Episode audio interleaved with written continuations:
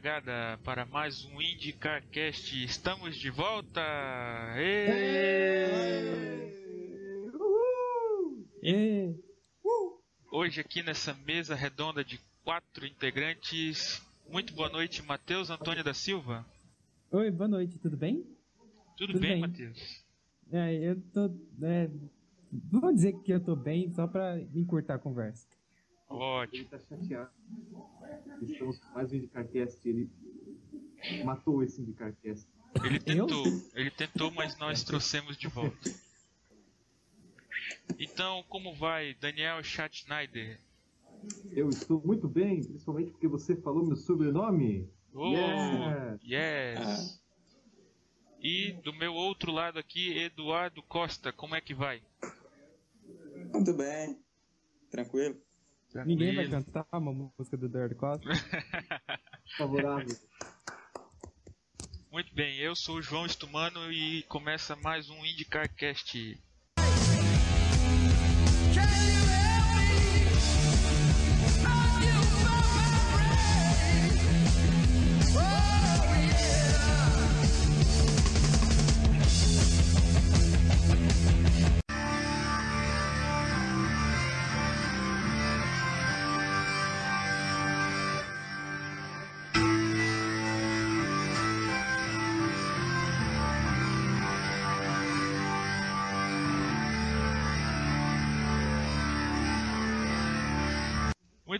Depois de seis, sete meses de off-season, todo mundo na depressão, escondido na caverna, muito bem.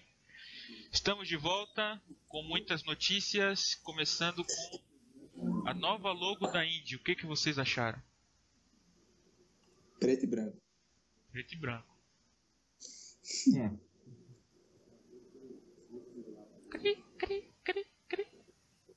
Você Agora o percebe que começou respeita, com o pé direito, assim, o É, muita animação. Muito legal. né? É, Também- Ninguém quer atropelar o outro, sabe? É, É, não, É, é, do logo, é início de eu- temporada, então tá todo mundo com o pé no freio ainda. Então, do logo, É. Eu achei ele bem 2015, essas coisas. Muito minimalista, tudo preto e branco, assim, etc. Bem caro Isso. 2015. É verdade. É, também tivemos um anúncio que agora teremos um patrocinador no Title Sponsor na Indy 500. O que vocês acharam disso? Qual que é o title sponsor? Você não sabe? Eu sei, mas eu, provavelmente o espectador não sabe, daí é bom dar a notícia toda. Pois é, fale aí porque eu esqueci também. Oh, a crítica ao rosto, hein? Quem sabe faz ao vivo. Não, ver que co- o João me ajude aí, Matheus, Para, por favor. para. Fale aí o Title Sponsor que é tão famoso que a gente nem lembra quem é. É a Fenograde, eu acho. É a Fenograde, eu sei lá, enfim. Fenograde Mo Oil, que é o. Não é um. Né, é uma, um Presented by, então é um esposo que só ajuda no nome ali da Indy 500. Ah, ah, novos negócios vêm, novos tempos vêm. Só que, claro, eu não gostei muito porque eu sou muito tradicional, né? Tipo, em vez de estar dizendo Indy 500, meu, que coisa fantástica. É a Indy 500 apresentado por. Ah, isso é ruim. Aí você estraga o nome, estragaram até o, o design que eles fizeram. Enfim, eu sou muito contra. Mas se vem grana, né? Tem que ajudar. É, Muito bem-vindo. Ainda mais agora que é a centésima, muitos dos tradicionalistas estavam reclamando, né? Porque poderia deixar pra centésima primeira, pra deixar a centésima É. intacta, mas é. Só Mas quem que pira a- nisso são as viúvas, né? Elas tinham patrocinador no Title Sponsor e tudo, né? Não, mas eu acho que só tem title sponsor esse ano porque é a centésima. É, É verdade. tem isso também. Não, mas espera aí. Não sei não. É para três anos. O Title Sponsor vai até 2018. Uhum. Não é só para centésima. Então, não sei se é fama. Ah, centésima aí, vamos dar um, um patrocinador. Eu acho que agora. Acho que agora vai vir essa modinha de vir patrocinadores para os nomes, principalmente de corridas tradicionais. É, também tá havendo rumores aí de uma corrida fora do calendário lá em outubro e de preferência fora dos Estados Unidos. O que vocês acham disso? Fora do calendário, no meio do cachorro louco? É uma corrida extra. Hum, Ah, surfers. É, Eu gosto. Aquela do Havaí. é, eu acho que é- se for pra fazer bem feito, façam em Donington, que é uma pista muito legal pra viuvada. Não, não. Ah, e não. assistam a falência Não, de novo. Não, não, não, não. não. Porque isso não, não, não, é ideia que se deva ter na Indy. Me desculpa. Não, não, tem que fazer que nem a kart. Tem que fazer que nem a kart, dar super certo as ideias da kart, fazer uma corrida no Havaí, trazer um prêmio para 18 milhões de dólares. Isso aí que é, vai dar certo. Essa Eu acho corrida. que. Eu acho que, assim, eu acho a ideia até, se for feita corretamente, legal, mas ainda é uma categoria americana. Eu acho que primeiro ela precisa ter uma maior abrangência no mercado americano. A Indy, querendo ou não, nos últimos anos a NASCAR tem tido uma. Não vou dizer importância, mas um, um impacto assim, Relevância. maior do que. Uma relevância maior no. Muito obrigado, Max. De nada. É, nossa. Uma relevância maior no automobilismo americano do que a própria Indy. Então a Indy querer expandir a marca para fazer divulgação fora dos Estados Unidos, sem ao, mesmo, sem ao menos causar um grande impacto no próprio país, é, pode ser um tiro pela culatra. Então acho que se a Indy estivesse num momento melhor dentro do país, eu até aprovaria. Eu, eu gosto da ideia, mas acho melhor esperar um pouco. É. Eu acho Ah, não, olha só. essa Hum. tentativa. Vocês estão me ouvindo? Eu não tô nem vendo no teu microfone. Nós estamos ouvindo sim, Matheus. Pode o- continuar. A- Beleza. a- até o programa policial que tá atrás de ti. Ah, sim. É... Mas não é programa, é a vida real. É... Polícia, polícia 24 horas. Mas então, eu acho que essa, essa declaração do, do Miles vem mais para tentar atrair alguém para bancar uma prova extra-campeonato. Não é nem mais pra, Eu acho que não tem muita coisa previsível. Até na, na matéria, estava escrito assim que estamos abertos a negociações para uma etapa extra-campeonato. Daí, eu acho que é mais voltado nesse ponto. Ele tá tentando jogar verde para tentar atrair mais alguém. Uhum. Pode ser. Bem isso. É. Bem isso. Bom, olha só. Eles poderiam também pensar em Brasília, né? Que é uma ótima opção também. Oh, É realmente uma- Ah, claro. Ó, não, não, mas falando, falando um pouco sério agora. Ah, assim, é, um pouco, né? Finalmente vamos falar um pouco sério nisso aqui. Bom, ahn, a Indy está tentando fugir dos Estados Unidos, eu acho. Porque, bom, tá, tem. O histórico não é muito bom. A Kart e a Champ Car tentaram fazer isso, né? Eles tentaram ir para a Holanda, tentaram ir para a Bélgica, tentaram ir para a China, tentaram ir para a Coreia do Sul, Tentar ir pro Japão. eles perceberam o mercado. É, também. Eles perceberam que Alemanha. o mercado. É, sei. Vou complementando os países também da frase. Mas, ah, assim, No Brasil. assim, É. É, é. Aquele lugarzinho lá que, que Esse vai a ter gente Olimpíada. sério. aqui, aqui é sucesso. Aqui, aqui é. falando sério. É, nunca vai dar certo falando sério. Mas, assim, uma opinião bem sincera. ah, eles estão fugindo dos Estados Unidos porque eles perceberam que lá não tem mercado. Ou não tem mercado, ou vai ser muito difícil de crescer ou ter mercado. A Indy, eu não gosto de quando ela dá os passos maiores do que a perna. Eu acho que ela tem que sim se estabilizar. Ela tem uma Indy 500 na mão dela. Ela não pode perder esse poderio, não pode perder o charme que tem a Indy 500 e por isso não pode sair dos Estados Unidos. Mas ela também está percebendo que ela não está conseguindo muita coisa. Saiu Fontana por falta de público e Fontana foi a prova do século. Da história. Então ela está percebendo o seguinte: não, mesmo dando corridas boas, que é o que os fãs queriam, não tem fãs suficiente. Então ela está percebendo o seguinte: vá, vamos ter que meio que sair, procurar outros mercados, porque não dá para crescer aqui dentro. E já falaram da NASCAR, a NASCAR também está perdendo, perdendo muita audiência, os ovais americanos também estão perdendo muita audiência, e não tem público. Isso é um problema porque até os ovais estão tirando arquibancadas porque não estão sendo mais usadas. Atlanta, vocês estão percebendo, de, tiraram arquibancadas em Daytona, aquela arquibancada enorme na reta oposta, eles tiraram por falta de público. Não tem público para colocar lá, eles tiraram. É. Então, é... É, eu vejo isso que está acontecendo ainda. É, só algumas rápidas considerações aí sobre o que você falou, Daniel. É, o Japão deu mais certo foi a RL lá, né? Outra coisa, é, vamos a, avançar no programa é, sobre a polícia aí da vida real, essas coisas todas aí que o Matheus falou. É, no caso Brasília, nosso querido Agnello Queiroz, aquele belo filho da mãe, foi preso. Ou foi condenado, perdão, perdão, foi condenado. Ah, Foi condenado. Por quê? Né? Que pena. É, e não vai ser aberto para comentários sobre o John Herb, porque aqui não é Cidade Alerta e aqui não tem o querido Percival. E por que ninguém liga Mas John o que, que Hurt? ele fez?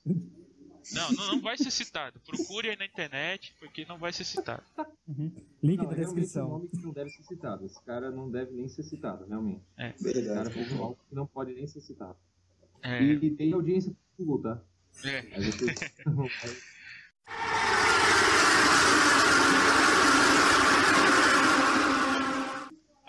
Esse É. ano anunciou mudanças de segurança.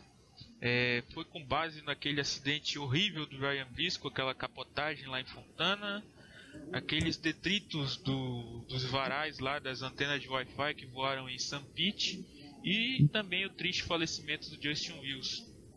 Matheus, o que, que você acha disso? É, eles colocaram uma substância no, no chassi agora chamada Zilon, é isso mesmo? Não, é chamada Xylon. Ah, É, que se dane. Eu, eu, eu sou brasileiro, Matheus. Eu sou brasileiro. Esse podcast é feito para brasileiros. então, O é, João, um brasileiro. Não, ele parecia o Sérgio Lago.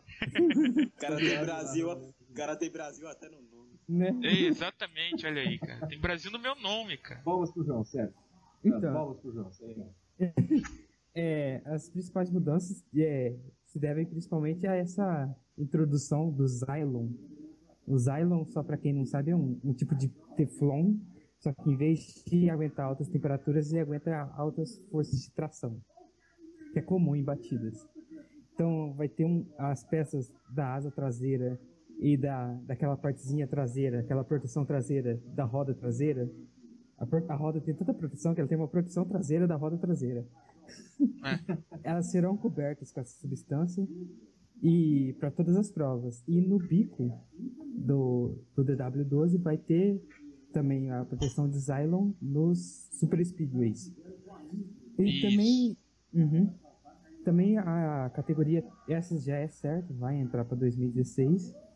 E ela também está estudando algumas outras medidas, como a introdução de um sistema para prender a asa dianteira no kit de oval, aí o kit de oval faz que nem as rodas, eles ficam presos no carro, não sai voando loucas. E também um outro dispositivo é os flats, que nem é usado para NASCAR para quando o carro ele decola, ele descer mais rapidamente ao chão ou diminuir a velocidade. É verdade. Uhum. Também- Esses- Também dei uma estudadazinha sobre esse assunto. Eu vi aqui que eles vão atualizar aquele, aquele sistema que previne que o carro se mova durante o pit stop. Para evitar lá aquelas batidas horríveis lá na Dale Coyne, aquela confusão que aconteceu no com o Ray Hall em Fontana também. Não é mesmo?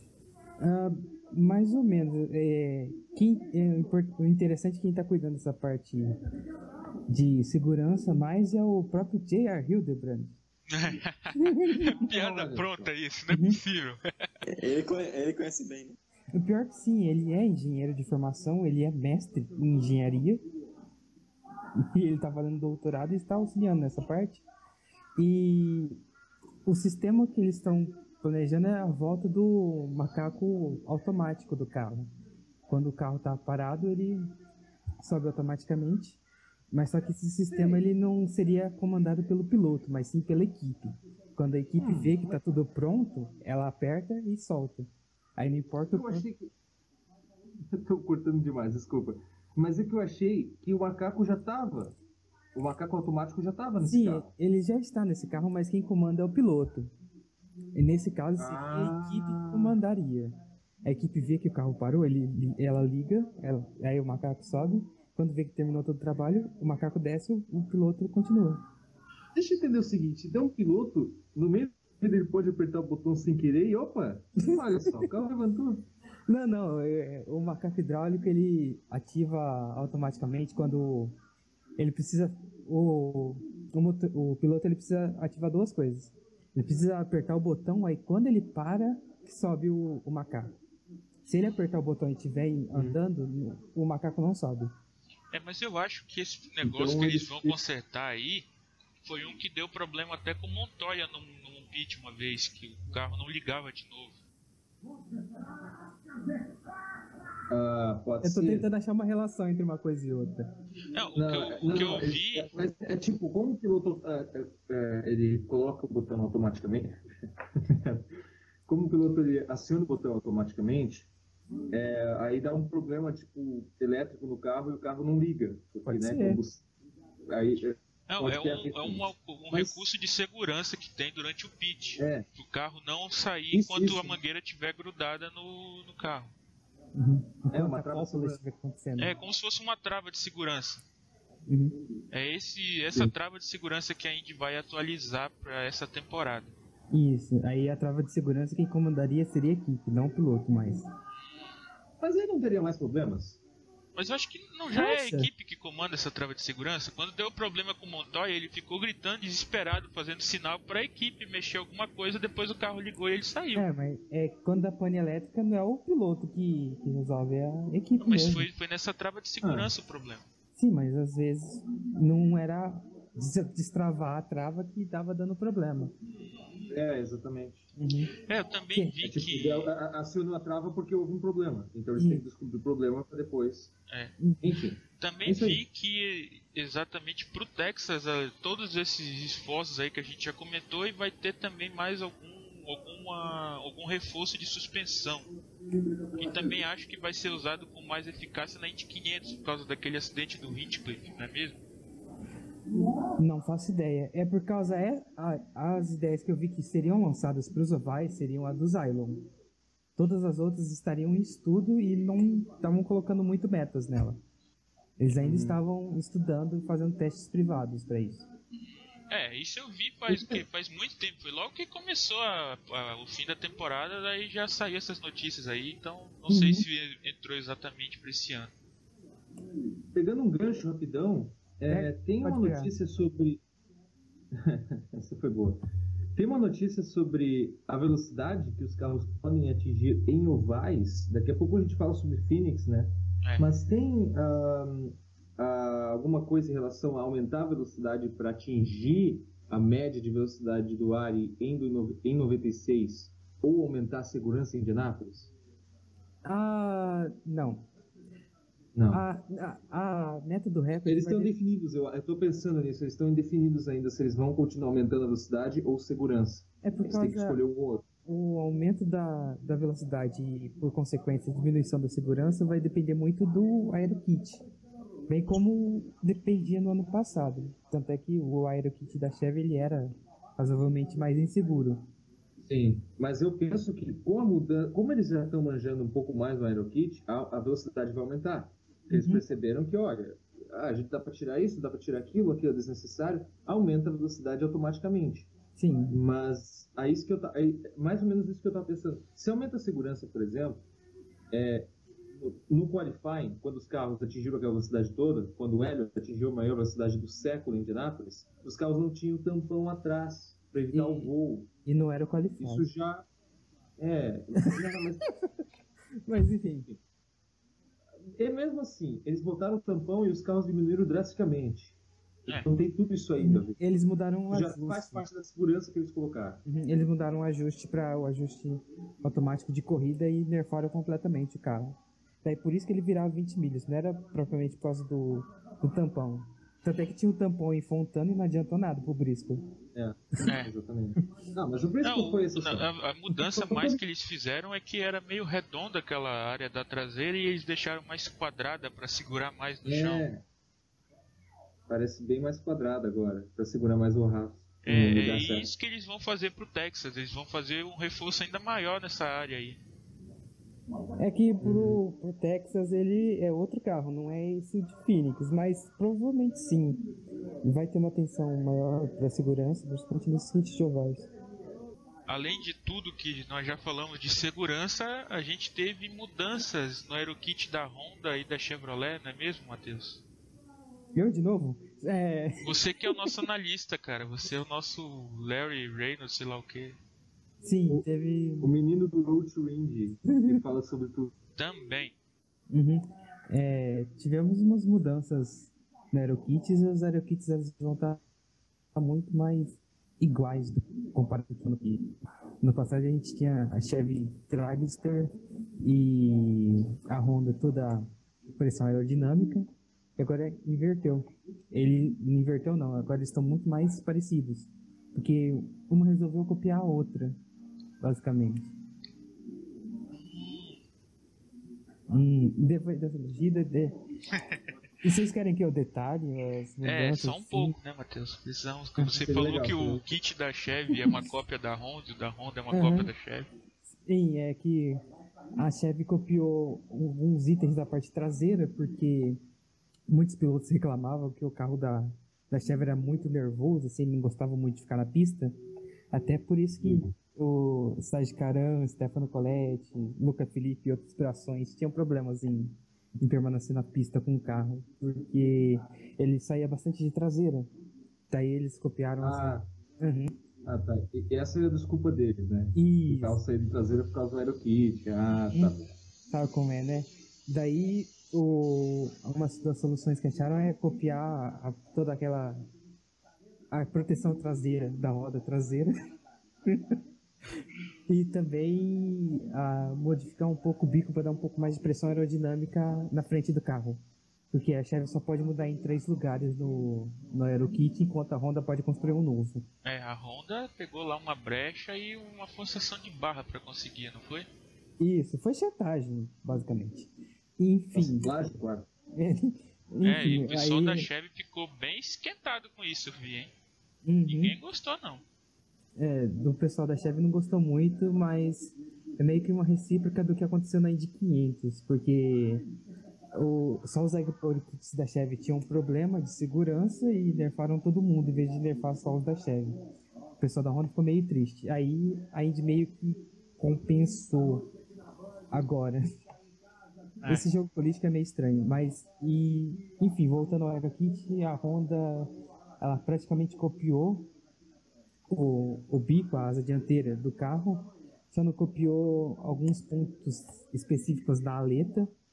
A entrada de ar do, do motor dela tá entrecortada, tá dividida em duas agora, né? Um, um bloco só, né? Um buraco só, são dois buraquinhos em cima e embaixo para ajudar para ajudar na pressão aerodinâmica do carro e colocaram uma rampa de skate do lado do carro também, também para ajudar nessa, nessa parte de empurrar o vento para fora e não dar tanta pressão aerodinâmica. Como resultado, a gente vai ter carros bem mais parecidos, assim, e um meio caminho entre o que a Chevy foi, que era um carro que alcançava 200 milhas na reta, naquela reta do circuito misto de Indianápolis, mas o carro não gostava de ficar na, na pista, e entre o carro da Honda, que o carro não saía, não saía da pista quase nunca por causa da pressão aerodinâmica, não precisava frear tanto, mas o carro não chegava nem a 180 na, na reta do, do Indianapolis misto. Mas era uma deficiência de motor gritante aquilo, né? Uhum. É, não, não é tanto. É, a Honda ele tem um motor mais fraco, mas tem um motor mais durável. É uma qualidade do motor da, da Honda. É, E- só não durava os motores do nosso querido James Jakes. né? Isso, tirando os, os É. cinco motores estourados dele. E a Honda teve nove motores estourados em 500 e quatro foram do James Jakes, mas enfim. É, enfim. Mas o, James Jakes esse ano ele vai. Opa, pera. ele vai- Não? É, Ele James Jakes foi nerfado da Indy, graças a Deus. graças a Deus, tomara que você morra. A Indy vai ser mais normal agora com esses É, eu vou carros. acender uma vela e o João vai parecer morto futuramente. Ai, ai. Bom, emendando aí nesse, nesse embalo de AeroKits, tivemos testes em Phoenix Bom, durante esses testes, eu que acompanhei eles no nosso querido Race Control, deu para perceber que os carros estão muito, muito, muito rápidos em oval. E isso em oval curto, né? E a Honda de noite consegue equilibrar o jogo com a Chevrolet, mas de dia o baile segue o mesmo. E nosso querido Hélio Castro Neves anotou lá um recorde gigante de 190 milhas. O que, que De você média. acha? De média, isso. O que, que você acha, Eduardo? Legal, deixa, os- Uau. deixa os outros falar agora que eu É, falei Eduardo. muito. É, eu Eduardo. vou... minha vez, minha vez. Olha, eu acho o Phoenix um lugar muito interessante para se testar, porque é deserto. Então, de dia você tem calor, um calor e de noite você tem frio. Então, você testa o, como o comportamento dos dois tipos de ambiente do carro. Quando o carro testa em pistas mais frias e testa em pistas mais quentes. Então, a gente percebeu uma vantagem da Honda em frias e uma vantagem da Chevy em quentes. É, Eu não diria que Bom, foi vantagem sobre- da Honda, não. Foi só um Ah, foi equilíbrio. Não, só um equilíbrio. é, é, um- é, E- é, ele- uma pequena, uma pequena, enfim. Ela foi Mas- vantagem porque o motor da Honda ele é mais durável. Em ritmo de corrida ela passa. É. É. Mas assim. É, por eu- falar em sobre durabilidade, né? O, o motor do Will Power teve um estouro bem feio. Pegou fogo em toda a traseira do carro. Hum, as traseiras estavam tudo assadas. o Power- Foi, o Will Power. O Will Power já não foi a primeira vez que ele acabou com o, carro- o motor do carro no treino, hein? Em Sebring também, que ele teve que pegar o extintor de incêndio do, do guri lá. no velhão. Ah, Só sobre o que o Daniel falou, é, a- é, inspeções de pistas à parte, especialmente no primeiro dia, a gente teve poucas intervenções de bandeira amarela ou vermelha no treino. Então, isso Né? foi ótimo para as equipes e para os pilotos, porque eles puderam testar vários acertos diferentes. E, e- e- Claro, é difícil também dar uma bandeira vermelha ou amarela nesse tipo de treino. né? O pessoal tá Deu um separado. Deu Uma um coisa bocado. Verdade. é, Deu um Mas tá, bocado. tá. é, não- Sempre tem aquele barbeiro para achar um Isso. muro, né? é por causa do É, Rossi não tava competindo ainda. É, É. é verdade. O Rossi ser- não tava. Assim vai ser E o. Alexin também não. O Alexin não participou do teste. Ele teve problemas de É, mas o Alexin visto. é bom.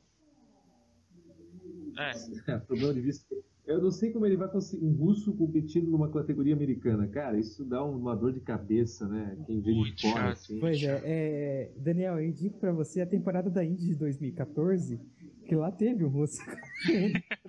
Eu sei, eu sei. Ai, Mas ontem, mas, cara. Não, mas assim, é, falando também de bandeiras amarelas e tal, que o pessoal estava meio separado, até assustou a pista de Phoenix com essa downforce e com essas velocidades incríveis que os carros estavam atingindo, porque é, uma pista pequena e E não foi nada no vácuo, era dois, três carros de uma vez só. Não tinha muita gente próxima. Se continuar assim, Indianápolis vai ser insano. É. Vai ser mesmo. Uhum. Outra coisa que deu pra perceber é que rolou um burburinho, o pessoal começou a reclamar do downforce. O, a Penske fez um teste antes desse aberto e o Pagenot já falou que estava impressionado com o, com o aumento de downforce. Aí depois o Andretti já falou, já durante esses testes, que estava preocupado com o show. O Bill Papa já se manifestou dizendo que vai analisar essa questão do excesso de downforce. O que vocês acham? É por causa o, o excesso de downforce ele gera corridas do Texas. E isso é um problema. É. Não, não, não. É, é, o excesso de downforce não, não é o do Texas, né? Bem o contrário, né? Sem o downforce que, que gera corridas que É, é corrida de É. Fontana. É corrida de Fontana. E É, não porque- necessariamente em, em Phoenix, porque as, a, em Texas e Phoenix eles têm uma linha só. Que é colocar por dentro na curva e colocar por fora na reta. É, é, uma, é, não é que nem Iowa, por exemplo. Que é. Phoenix é uma pista um pouco mais aberta e as curvas são um pouco mais fechadas. Uhum. Iowa é um redondo. É mais, é mais misto do que as os outros ovais. É. Daí as ultrapassagens ficam meio. ficam meio escassas. Mas, assim, principalmente, é, tem um problema ali em Phoenix que nenhuma outra pista tem na Indy. O dog leg. Esse dog leg, por exemplo, foi feito para a NASCAR cortar a linha de dentro e e não precisar fazer o dog leg. Só que ele ficou mais fechado do que a configuração antiga. Desculpa, eu tava rindo pra TV, desculpa. É, desliga a TV do estúdio aí, por favor, pra não desconcentrar. Tá, né, Desliga aí, por favor. essa TV do estúdio, cara. Não, vamos É, desligar. cara, foi uma má ideia eu trazer a minha TV de 45 polegadas pro estúdio. Desculpa aí. Uou, foi mal aí, hein? Desculpa aí. Não, Imagina mas que deve Xbox ter One aqui, depois a gente vai dar um. É, imagina Bom, olha vocês só. carregando isso no ônibus. É, Não, mas- cara, que isso, eu vi no, veio no, na minha Kombi, cara. Bom, mas ó, só sobre o dogleg, isso é bem um probleminha, porque pra fazer aquele dogleg o cara tem que ter muito downforce. Se não tiver downforce, o cara vai ter que praticamente dar uma freada ali, ou diminuir bastante o carro, pra, ou cortar, mas no caso o carro é muito baixo, não dá pra cortar o dogleg porque a diferença de inclinação é gritante. Mas talvez o pessoal esteja preocupado com, essa pequena, com esse pequeno empecilho do oval. Porque não dá pra caber dois carros ali. Ou você faz ultrapassagem antes ou depois daquela curvinha no meio da reta. É. É, e, e só pra falar também, a corrida será de noite, então vai ser equilibrado entre Honda e Chevy, vão estar andando praticamente a mesma coisa. Olá. Oi? Oi, por que todo mundo se Você calou? achou que ia continuar. Ah, é, a sim. gente pensa que É, ia continuar. a Iowa Porque também veio- será de noite, então a tendência. entonação de pergunta. A Iowa será de noite, então a tendência é que também seja do mesmo jeito, todo mundo andando igual. Uhum. E nas duas sessões noturnas, a Andretti andou muito bem. Andou, andou. O, o Marco foi na sessão noturna do primeiro dia, o Marco foi o primeiro e o Munhoz ficou em sexto. E na, no segundo dia, o Marco ficou em segundo. Teve o Hunter Hunter Ray em terceiro e o Munhoz em quinto. É. É, a Andretti tem favoritismo completo para vencer o campeonato esse ano, eu acho. Por causa do- da ascensão da Honda, talvez. E porque o carro se mostrou bem ano passado mesmo com o aerokit inferior. Então eu acho que esse ano eles têm uma grande chance de vencer algum título até. Isso é verdade. E, e também dá pra destacar aqui desse teste de Phoenix que teve- tivemos a apresentação de novas pinturas, não é mesmo, Matheus? Eu de novo? É, a- É que você que é o né? analista, A- cara, você é analista de moda desse podcast. a- geralmente É o de moda, é o de road wind, é o de aerokit, é o de. Vocês viram o Alguersuari? Então, é. é mas do, da- das pinturas estão engraçadas até, tão bonitas, tão boas. Tá estranho. Eu tô estranhando muito. São engraçadas, bonitas, mas estranhas. Isso! É. Tá. Tá estranho porque tá bonito. É verdade, deu pra perceber que tá bem uma per- variado. Tem pintura azul, verde, amarela, preta, branca, vermelha. Uhum. Teve uma que eu achei curiosa foi aquela do, a, do Kimball, do segundo dia, um preto com verde caldo de cana. Uhum. É melhor de todas. E, e, e não é preto, é, é chumbo. É cinza mais escuro. Não, mas eu gostei. Uhum, Eu achei gostei muito da do. Pagenot verde e a do Conor Daily. A do Pagino e a do dele foram as mais bonitas. A curiosidade dessas é, pinturas da Dale Cone é que foi um, um fã que faz modelagem 3D que ele fez a modelagem dos carros. A única coisa boa da Dale é a pintura, pelo resto. Uhum. É. É. Não, e tu percebe também que ah, não tem pintura feia. Não, não. Não Aquelas da, aquelas da equipe do Capter estão espetaculares lá. Não é monocromática. É. Sim. Por falar na equipe do Carter, Tirando- eles também deram, deram uns focos na, na Penske nesse, nesse teste, hein? Tanto o Carter quanto o New Garden andaram muito também. Saiu a Sarah Fisher e ele começou a andar. Olha só. Oi, né? olha que coisa, né?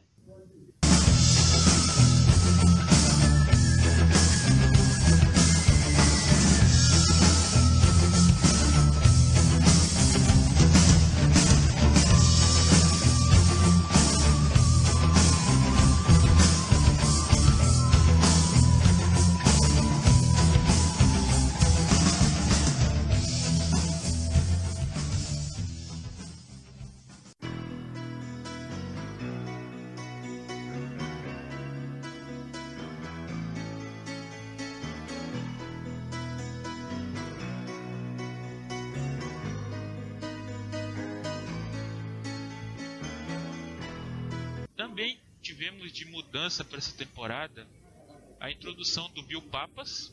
Diga aí quem é o Bill Papas, Daniel. Daniel? É legal que o João vai pegando a gente de surpresa. Surprise! Quem é o Bill Papas? Diga aí quem é o Bill É, Papas, vou Daniel. depois também. Eu vou des- descobrir junto com vocês. Fala aí, Matheus, quem é o Bill Papas? Vice-presidente de competição. É vice-presidente do PC. Na verdade não é, mas. O vice-presidente de competições é Cara, o eu Jay Fry, disse não é mesmo, Matheus? Oi? É o Jay Fry, não é? Por fora do que tá acontecendo, O- cara. Então, é. deixa eu lembrar como tá a hierarquia atual da Indy. É, em primeiro lugar, sempre estão a- as deusas toda-poderosas, as irmãs Human George. Estão sempre acima, mas Drivers, como elas- start your engines. Mas como elas passam é, 364 dias do ano congeladas, ninguém, ninguém liga muito pra elas. E Elas depois. estão congeladas pra preservar a idade, né, tá ligado? Ver, é por isso que ninguém, é por isso que ninguém morre lá. Exatamente, por isso ela tá com 134 anos até hoje. E, e depois, logo abaixo, tem o, o CEO da Indy, que é o Mark Miles. Daí temos três áreas na Indy, que é a de operações, que é, faz todo o comando de evento, essas coisas, etc. A técnica, que é de tecnologia etc. e afins. E uma de competição.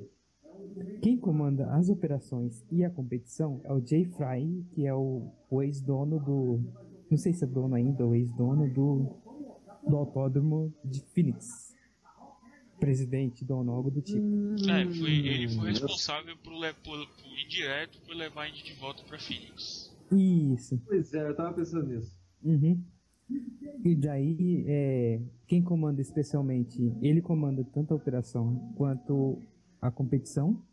E quem comanda a competição separadamente é o Brian Barnhart. Que agora terá o auxílio de comissários. Essa é a grande Uhum. novidade. Toma a venda aí. Pode, pode introduzir essa isso. parte que eu vou pesquisando o resto dos nomes. Rapidinho, pra vocês que perguntaram quem é o Bill Papas, o meu microfone deu uma falha aqui na hora, mas eu tenho um currículo dele aqui separado. Hum, o que você Oh. faz com o currículo dele? Não, não. Temos, temos alguém. Temos um jornalista sério aqui na mesa. Eduardo Costa Obrigado. veio com umas 20 folhas de papel a, a quatro, matando os gatos e tudo. É, Mas ele tá um- com. É, tem uma mochila aqui só de papel. Tem, é, ele trabalhou na Chip Ganassi, na é, Ray Hall Letterman Lenihan, na Dale Coyne e foi diretor técnico mais recentemente da KV. Uhum. Ele ajudou né, o Montoya a ganhar a, a Indy 500 em 2000, foi a única vitória dele na Indy 500. E ele foi o não responsável. foi. Pelo menos ele trabalhava. Não, pelo menos ele trabalhava Ah, na você tá falando do Papas. né? quando a Coyne Isso, Ah, sim, é. porque é. o Montoya ganhou ano passado. Montoya? O jogo fica o- atrapalhando ali. Foi mal, cara. Eu só sou o eu só tenho poder. Fica caladinho aí. É verdade, verdade. E ele também trabalhou na Coyne algumas vitórias, né? Que a Coyne conseguia com o Justin Williams. Uhum. E agora ele Algumas faz vitórias, As únicas duas vitórias do milagre que ele fez. É mais de uma, então só alguma, tá ligado? são duas. É só É. falta falar o que ele vai fazer agora, né? Não, ele falou o que ele fez. Uhum. Não falou o que eu queria fazer, né? Vamos dar- dar- Eles perguntaram. Vocês perguntaram quem é o Quem Bill vai fazer, Matheus? né? Esse é o Bill Papas. E quem vai O que, que ele vai fazer, Matheus? É, estou pesquisando, um momento. Então, enquanto isso, vamos falar dos comissários que vão ter na Índia agora. Ih, Aquela frescura de categoria europeia. É, os comissários serão o nosso querido Ari Luendijk, uma pessoa extremamente séria e sã. Vocês não acham? É, claro, com certeza. Ah, eu acho.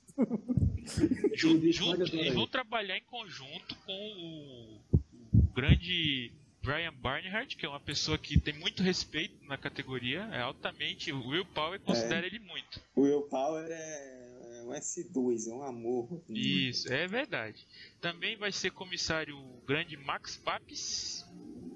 E também. Não perde mais, perde sim. É, esse mesmo. E também. É, cadê o nome do cara aqui, cara?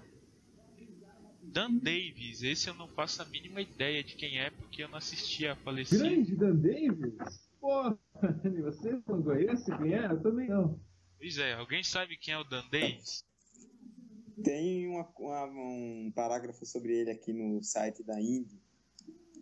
Ele, Eu sei que ele foi um Segunda- executivo, só isso. é, segundo o que diz aqui, ele tem 40 anos de experiência na indústria automotiva com a General Motors e com a Ford. Ele foi diretor da parte de corridas da Ford por 14 anos, é, Uh, incluindo participações na Indy, NASCAR e outras categorias aí. E, E depois de sair da chefe. Ford, isso, ele foi o presidente e o CEO do Miller Motorsports Park, lá em Utah. Ninguém liga pro Miller mais. É. Verdade. E o Dan Davis vai ser o chefe dos comissários. Acho que justamente pelo gabarito dele, eles escolheram ele pra ser o chefe, não é mesmo?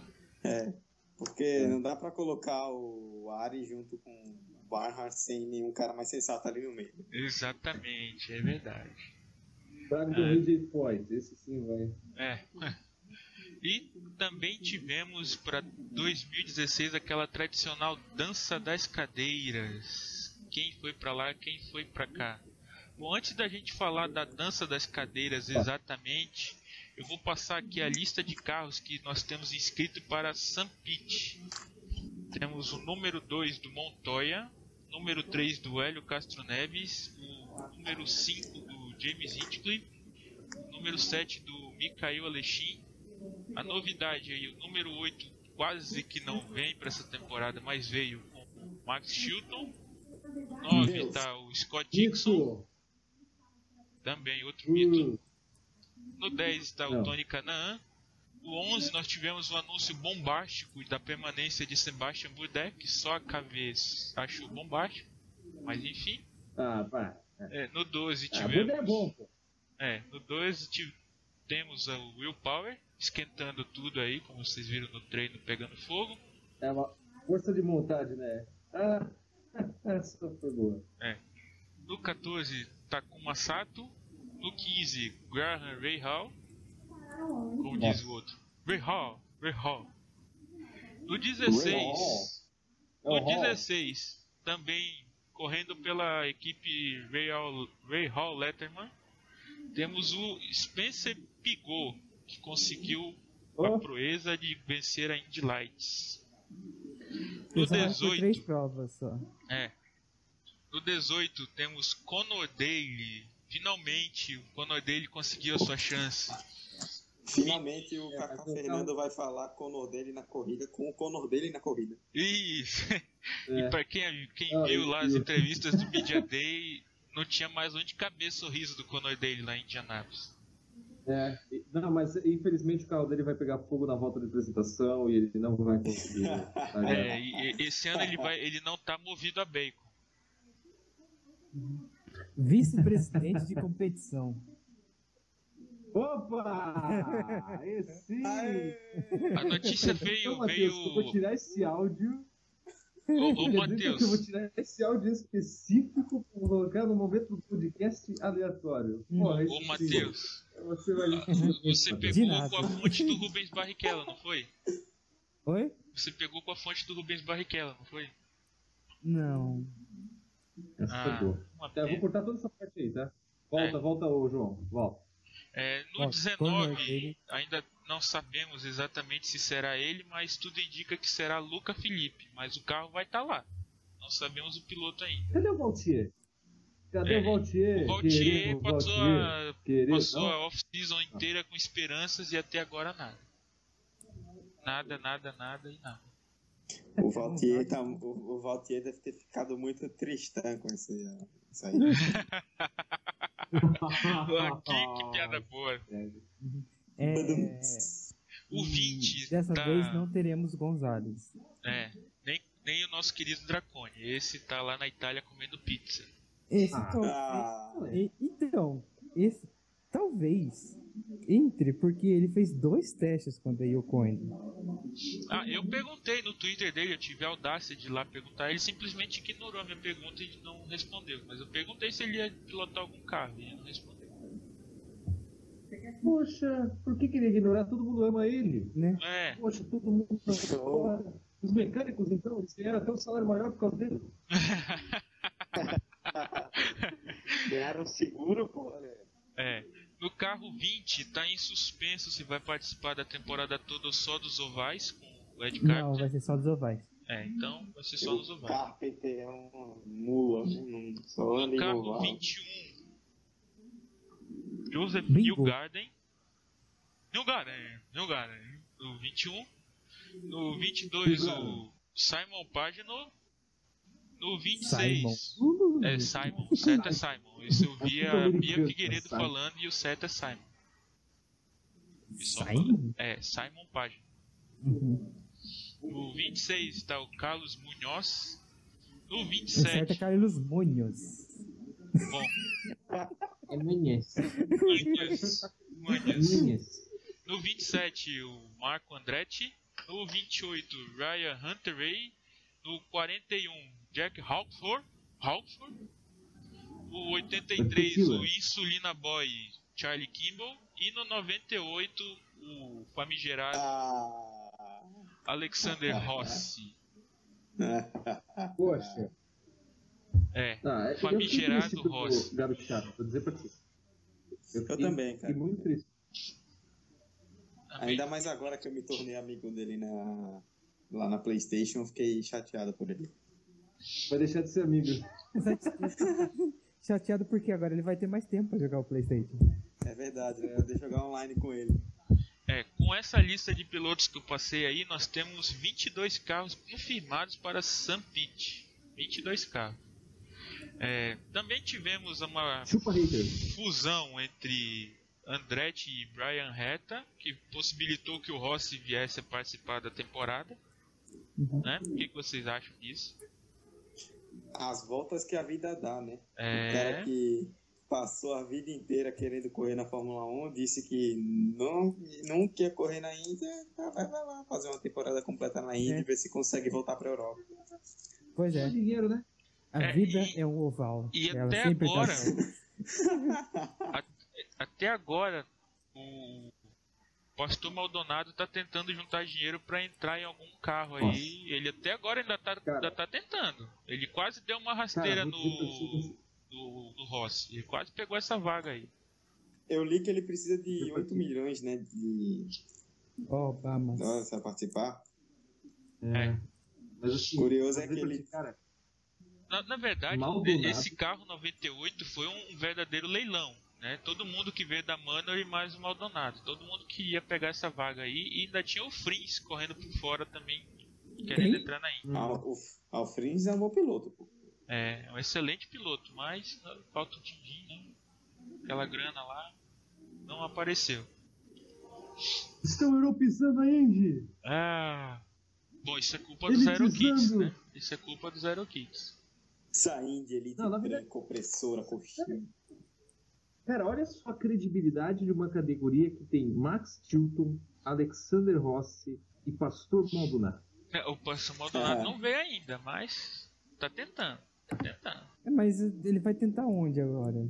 Ah, ele vai tentar Ele vai pegar esse fundar uma carro equipe, do, do Carter. Cara, não- Chaves Racing.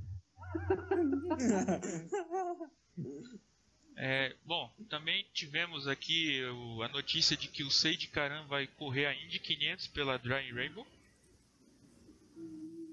Putz, é, a temporada não foi muito boa na Ganassi não, né? É, não foi. Meu. Que decaída. Também vamos ter para o GP de Indy e para a Indy 500 o Matthew Brabham. Já temos confirmado na Dale Coyne para a Indy 500 a nossa querida Pipa Man. E Pipa? temos, Meu Deus. é, e temos a equipe feminina aí, isso aí com o Matheus, pode É, analisar sim. aí, que quer participar da Indy 500. é, porque coisas femininas são só comigo, né? Ninguém mais gosta. É. Pô, temos aqui- Bom, é, vai ser a Deus, o Legg negócio que vai pilotar, não é né? mesmo? Hã? Vai ser a Catherine Legg nessa equipe feminina, não é? Caso ela saia. Bom, a Catherine Legg até conseguiu fazer alguma gracinha em- nas 24 horas de Daytona com o Delta Wing. É, ela é uma gracinha mesmo. Ah, E, e também temos um- essa notícia inusitada de que um pastor quer fazer uma equipe, um pastor evangélico quer fazer uma equipe para correr na Indy 500. vai chamar o Chilton. É, ou o Maldonado. Cara, e, e aquela, e aquele carro que vai querer colocar propaganda anti-Hillary Clinton? Cara, essa aí É. é demais. Isso aí é muito. A Indy, Demais. realmente, a realmente é uma democracia. Todo mundo pode entrar, porque não é possível. É verdade. O, quando a gente postou essa informação lá no Indicador de Pressão, né, do carro da que queriam colocar a pintura anti-Hillary Clinton, o comentário mais curtido foi quando a Indy voltar para o Brasil, a gente é, banca a pintura fora a pele.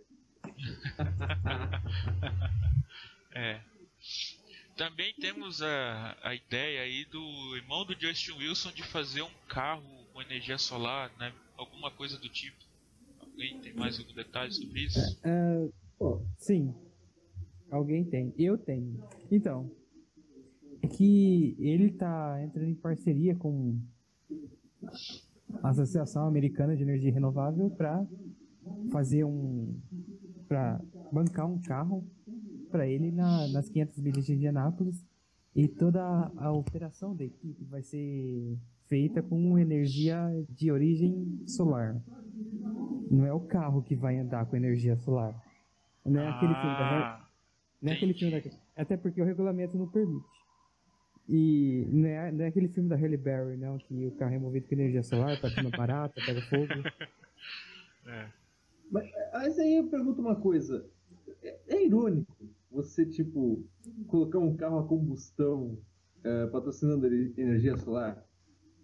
Ah, não muito, porque que nem quando o carro da Simona era patrocinado, é, ele era patrocinado pela energia nuclear.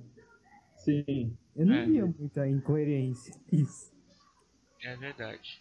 É, bom, eu quis deixar esse tópico em separado para vocês sobre o retorno do Alexim e do Hinchcliffe. Como é, o que vocês acham de- dessa pausa que eles tiveram forçada e agora fazendo temporada completa de novo? O retorno dos Dodóis. Isso. Então, Dois na finalmente. mesma equipe, né? É, né? Sim, verdade. Com o dono também Dodói. É.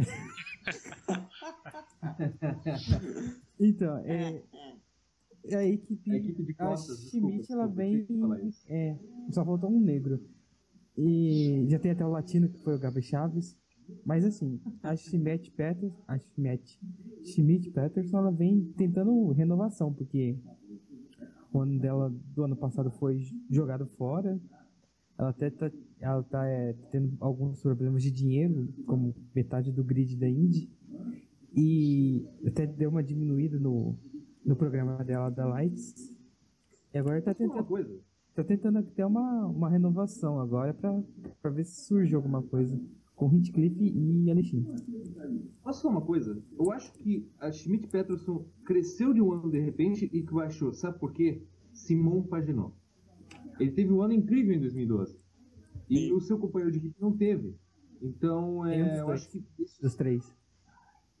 Oi? Nenhum dos três. É. Mas assim, eu, eu acho que a saída dele para Penske foi muito abalada pela equipe. A equipe não conseguiu crescer, os dois pilotos não. E também teve aquele negócio do Hinchcliffe também. né? Então eu não sei. ah, acho que os tempos áureos da Schmidt Peterson acho que já foram, não, não voltam. Aquele caso de uma equipe, uma equipe que pega um piloto que no momento é maior do que ela. É. E aí É. quando o cara sai, Cara, é, eu não sei se é bem isso, porque quando saiu o Paginot, saiu também a, a HP da equipe. E a HP dava um, um puta dinheiro pra. Injetava grana. Isso, injetava grana gigante. Agora que veio a Schmidt Peterson, agora ela tá correndo atrás da, da Arrow, até vendendo o segundo carro, tem que ver se ela tem dinheiro pra, para bancar. Don't stop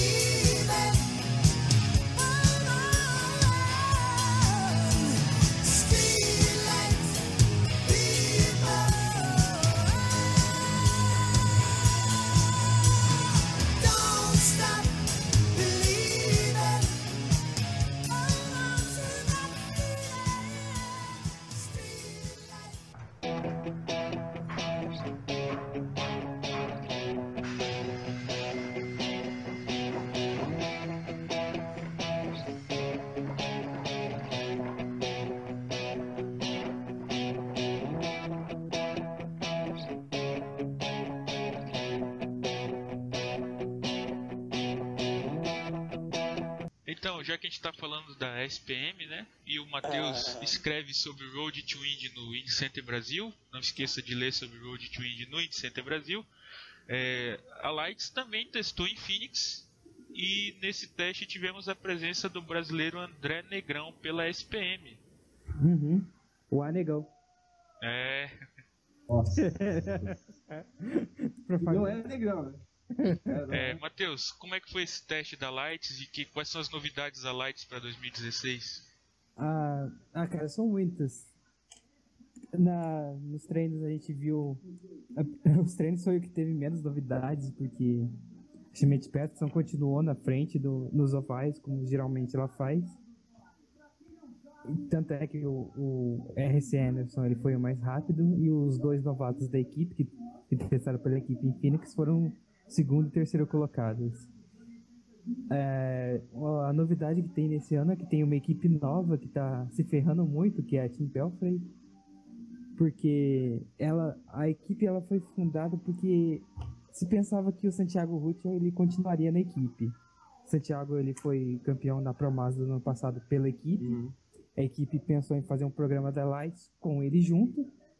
Lançou esse programa da Lights, mas ele não tá junto. Que ótimo. Bem planejado. Opa, a ideia já tá indo. Como é que vão tirar essa ideia? né? Aí a equipe tá teve era um programa de dois carros que, que é a que faz o nado ficar maior ainda. E ela teve que apelar para Juan Piedrahita, que tem 30 corridas na Lights, zero vitórias, um pódio, zero melhores voltas.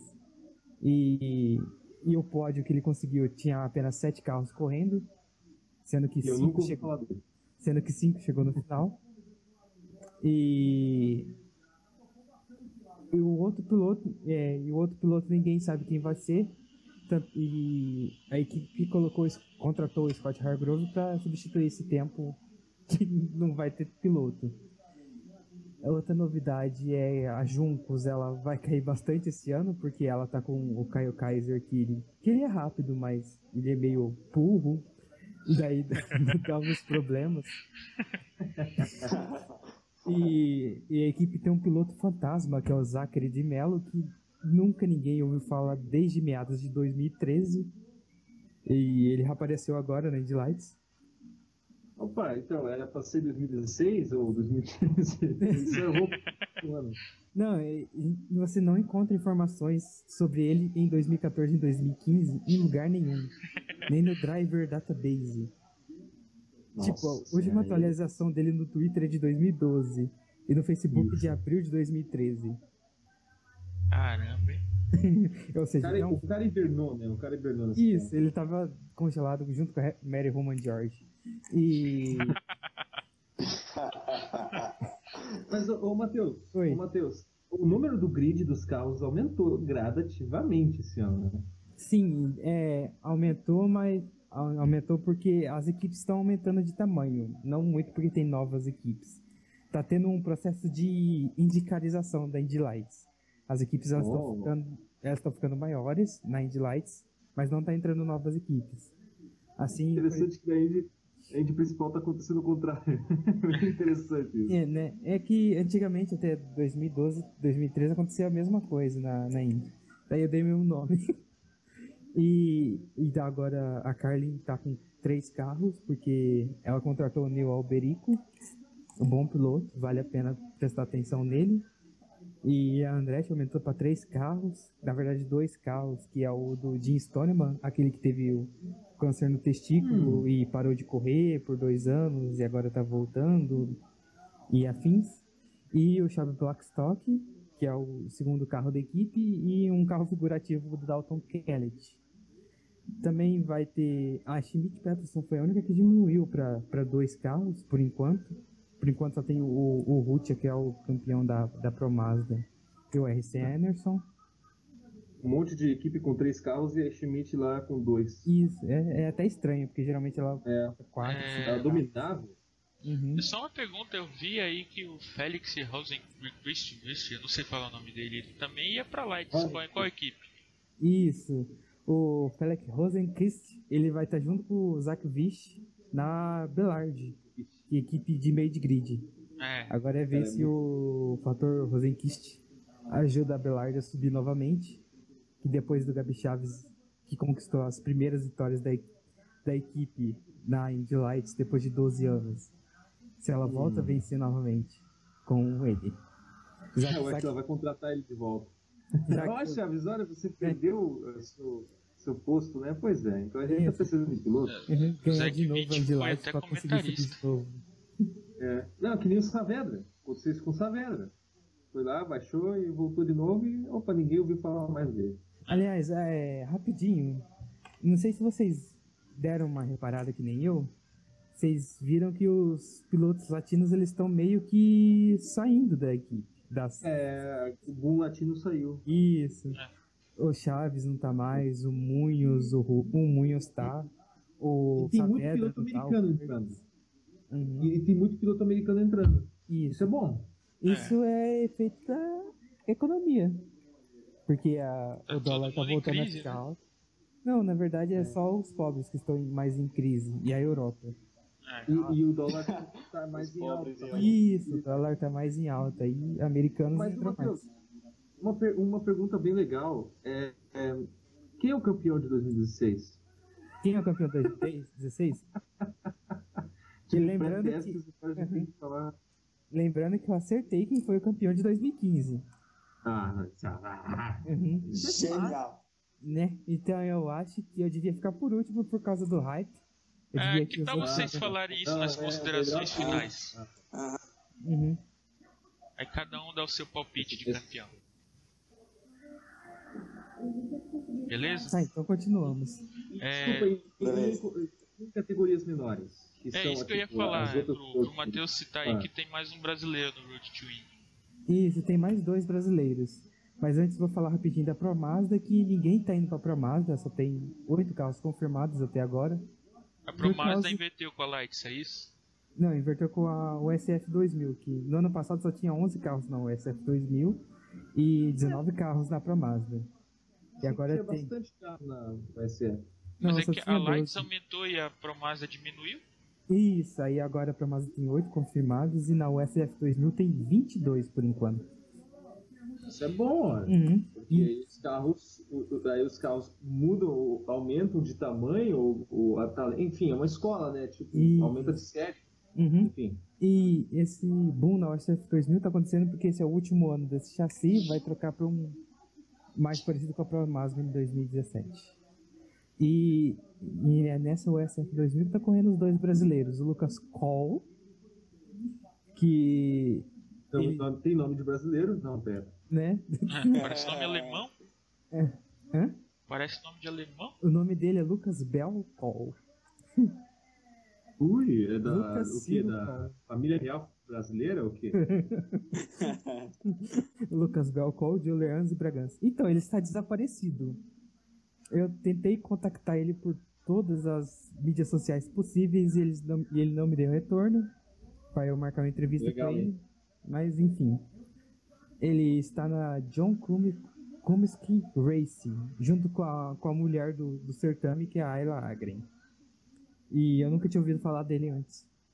E É. por falar em alguém que eu nunca tinha ouvido falar dele antes, eh, tem o Felipe Ortiz também, que ele, ele está na USF 2000, ele vai ser o piloto brasileiro da vez na Afterburner. Que- Esse eu acho que eu já ouvi falar. Eu acho que ele já corria na Fórmula 3 brasileira. Isso, Fórmula ele, 3 brasileira não, corria algo- alguma coisa assim. em 2014 ele correu na Fórmula 4 sul-americana e foi segundo colocado no campeonato. E no ano passado ele correu na, na Fórmula 3 Brasil, na categoria maréia, porque nenhum carro completava, vários pegavam fogo. Então ele correu quatro etapas. Uma maré. Pra você, ter, pra você ter uma ideia, só nessa categoria só um piloto ele correu todas as provas. Ele completou só seis dessas 15 etapas. E foi o campeão. É, só duas coisas rapidinho. Uhum. É, primeiro, citar que o Franzoni ficou a pé, né? Infelizmente, não Sim. vai. É. Ficou, é uma pena, né? Que ele não vai conseguir. Ele era um bom piloto. Ele é E- piloto. é. Enquanto, Ele morreu, não. Ele, enquanto ele, ele um- não renovou ele- porque infelizmente ele ele, é- teve uma morte. Ele era um bom piloto enquanto ele tava no Road to Indy, agora ele não tá. Quando Agora, ele voltar, ele vai, ele vai ser um bom piloto de novo. eu acho que ele voltou pro kart. E, e é verdade, o pai dele tava trabalhando com essas coisas lá nos Estados Unidos, né, pra arranjar dinheiro pra ele.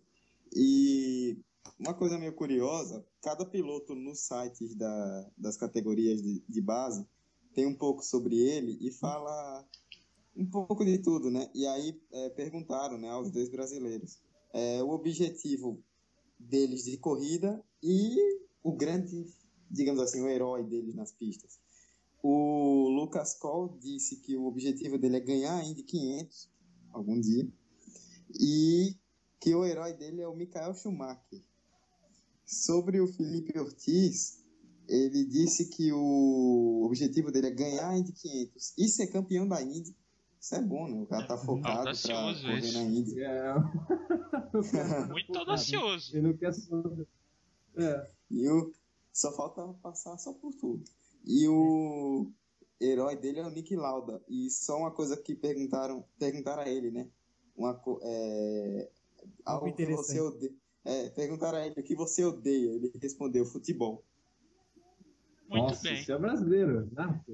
Esse Matheus, aqui tamo junto, fazendo É, hardline aqui. E os caras ficaram até surpresos, porque ele é brasileiro e odeia futebol. Mas ele disse, sei lá, eu odeio futebol. Deixou bem claro na entrevista. É. Coitado. Não, mas assim, é muito importante a gente ter brasileiros no Road to Indy, principalmente porque, né? É, eu vou O ter Tony algo. Wellington, É porque. 40 anos. Tem que ter alguém pra substituir eles, galera. Oi, É. oi,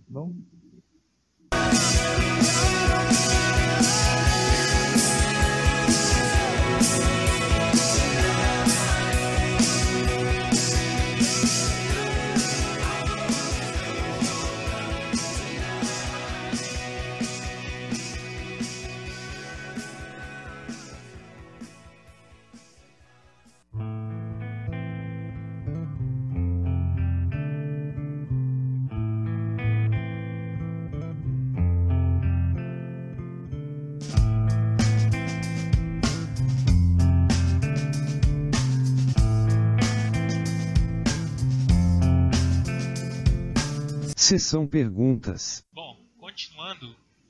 ah, temos aqui duas perguntas sobre o mesmo assunto. A nosso quadro Sessão Perguntas está de volta também. Também? Também. Meu Deus Mas céu, é, é, é uma pergunta. Olê! É uma pergunta bem, bem clássica e é, tipo, vai, é vai ser piada durante uns 50 anos na Indy, né? Então, nosso amigo Richard Harf perguntou se vai ter voos da Ah, morte. Meu Deus. É, se vai ter voos da morte. E o nosso amigo, ex-colega aqui de podcast, o do Rio de Menezes, perguntou se os voos da morte serão em Phoenix. Ex-colega de podcast. Aham, ele morreu também. Ele, Não, ele, vai, ele se ausentou do podcast, mas. Vida que ele segue. morreu também. Ele, Ele, ele foi na, na, na Cibernar também, né? Lá na clínica de correção, enfim. É, Qual é a primeira carta? O IRL? Ah, IRL. Ah, não, pera, não é essa. Não, esse vai ter voos da morte na Indy 500. E depois o outro se vai ter voos da morte em Phoenix. Ah, Ah, Phoenix eu acho mais difícil ter, porque é um carro diferente. Mas eu acho que na Indy 500 vai ter. E nas outras etapas, você acha que vai ter em algum lugar? Ah, qual as Vai. outras etapas mesmo tem? Todas. Pouco no Texas, Iowa. Ah, não. No Texas não acontece nada de interessante. A gente já, já aprendeu isso. É. E, e em Iowa é muito pequeno. Mas você acha que os carros não vão não andar rápido como andaram naquele ano que o Kenny Bragg se acidentou? Eu, não. Não, Tá. não, peraí, uma rápida é uma coisa. É, competitivo ou rápido de reta é outra. Texas, que, que droga, né? Cinco anos atrás, Texas eu parava pra ver, agora eu. Ah, é Não é. 2011, 30 pilotos. É. Nossa, é, lindo aqui. é. Lindo, lindo. Mas enfim, eu acho que em Iowa não tem, porque Iowa não tem suporte para receber eventos desse tipo. Isso daí. E, e Mil... Ah, não tem mais Milwaukee. Não, não temos. a Oh, saudosa Oh. Milwaukee. Gente do céu. Saiu Milwaukee pra entrar Phoenix. Da Milwaukee, seu nome gigantesco oficial. Infelizmente. É, poxa, que pena, né? E saiu Boston pra entrar. Ah, não, pera, não saiu ainda? Ah, Ah, é? Bom, o que, que vocês acham de Boston? Né? Tá essa decisão aí, a população da cidade Uhum. não quer, os empresários querem. É, Eu acho uma situação de Boston. Nossa, essa- eu tava Tava preparando. demorando. Eu tava, eu minha frente. Tava demorando. também. Voltou a rua em Chicago agora. É, É, bom. é, não, na verdade é o seguinte, Boston, cara, tem tudo pra sair, desculpa. Tem tudo pra sair. é, não vai rolar. Não vai Pô, acontecer. então tem tudo pra cancelar a corrida. Cancelar, Ah, sim, sim. cancelar, porque. É, é um filme que a gente já viu, né? Tá, assim, tá, tá muita coisa. tá- tem muita gente contra, primeiro. Tem muita gente contra. Segundo, não. Tá, o traçado tá ali, mas não, não, não vejo um traçado assim, tipo, coloque arquibancadas, ou que coloque um media center, ou que coloque alguma coisa ali. Não tá tão planejado assim. E terceiro que, sabe, é uma corrida aleatória. É meio tipo, ah, É só porque é na época lá do Labor Day, né? É, exatamente. Mas assim, não, não tá sendo bem-vindo. Parece Baltimore, sabe? É, Baltimore ficou alguns anos, saiu. Eu acho que Boston também vai ter esse problema. é se, não, se não tiver corrida ainda, eu acho que nem vai ter. Eu acho que vai ter um buraco ali no meio, porque. É, lembra daquela corrida em Qingdao, na China? Lembro, nossa. traçado pronto, tava todo, porra, vai ser um feriado ali da China, vai ser perfeito, exatamente o que tá acontecendo. Aí, não, aí faltam o quê? Dois meses pra corrida começar? Opa, então, ah, vai ser cancelado, tá, galera, beleza? Pô, É um filme que nós já parece- vimos em vários lugares, né? Desde que saiu a- começaram a sair essas notícias, né, de que tem muita gente que não está aprovando, que a corrida está em risco, começou a me Exatamente. parecer, na verdade já ficou para mim um pouco claro quando anunciaram, mas começou a parecer que foi muito mais uma jogada de divulgação, Agnello Queiroz Brasília do que outra coisa. é, do que É. simplesmente uma realização de uma corrida minimamente séria, porque é numa cidade gigantesca, num feriado nacional, então nada mais justo do que colocar uma corrida nas ruas de lá. Pelo menos os dirigentes pensaram isso, só que a população não quer, muitos fãs não querem, eles estão simplesmente querendo empurrar a goela abaixo, não importa como organizem. Aí vai ser, como o Daniel falou, um replay de Baltimore. Vai ficar alguns anos e vai sair, se ficar. Eu não quero falar muito desse assunto, mas eu achei uma coisa bem interessante. Os moradores, a corrida vai acontecer numa região portuária da cidade, onde acontece muita, tipo, é, tem barulho, tem é, muita agitação e tal, e, e tem moradores ali. É muito movimentado. É, isso só vai piorar o problema da- do local já, né? É. E tem outra coisa também, né? Que a, a gente não pode continuar sendo uma champ car, né? Que todo ano ela colocava uma corrida e todo ano, faltando duas, três semanas, a champ car cancelava. Cancelava. É, e é, é o que está acontecendo. É, em 2012 cancelaram o Kingdown, ano passado foi Brasília. É, ela tá começando a ficar meio complicado. E o pior é justamente isso, né, que você falou, Daniel. É essa questão de, da localização da pista e do quanto isso pode atrapalhar as pessoas. Porque eu, É. particularmente, parto do princípio de que uma corrida de automóvel, ela não pode interromper o curso normal do mundo.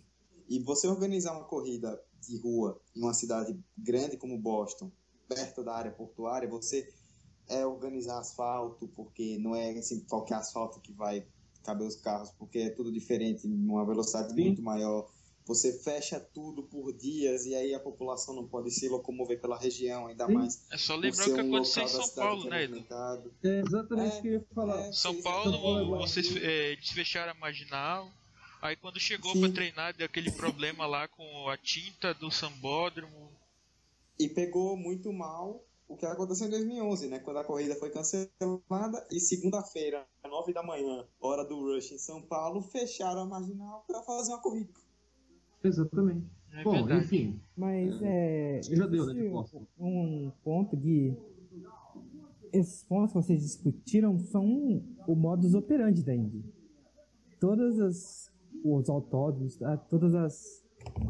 As etapas que entram, elas entram basicamente desse jeito. A, quando o Detroit entrou, teve o asfalto descolando. Quando sim, Baltimore entrou, Verdade. trilho do trem. Quando Houston entrou, teve um problema. Tiveram até que instalar uma chicane natural. New Hampshire, quando entrou, teve problemas também. Tanto é que saiu logo depois.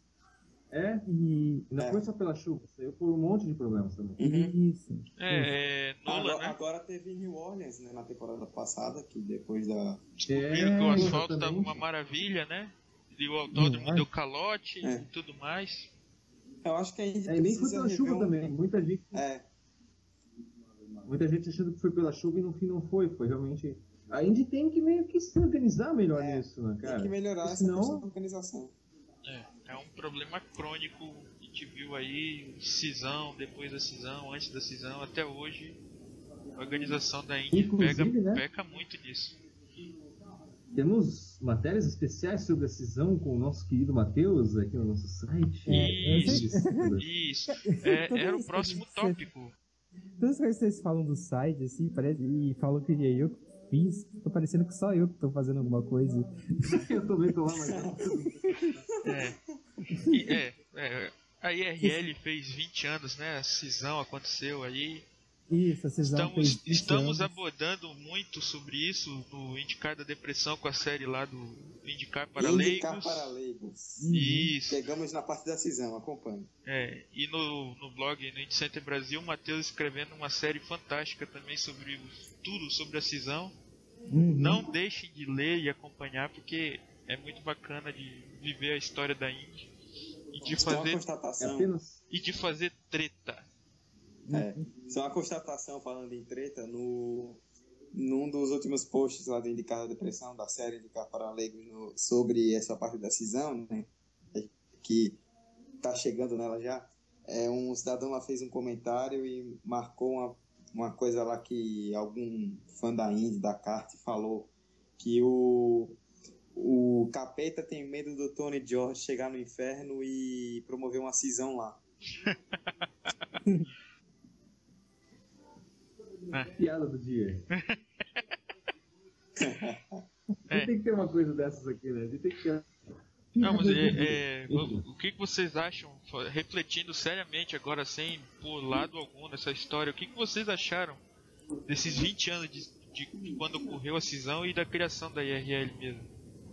Ah, eu acho o seguinte, o Tony Jorge foi maravilhoso, ele tinha que ter feito isso mesmo. Inclusive também, a US 500 também foi um grande sucesso, está aí até hoje, não teve acidentes na largada. Eu acho que foi realmente, eh, essa decisão foi só para unificar as coisas, né? Foi realmente ah, os dois lados os melhores da moeda.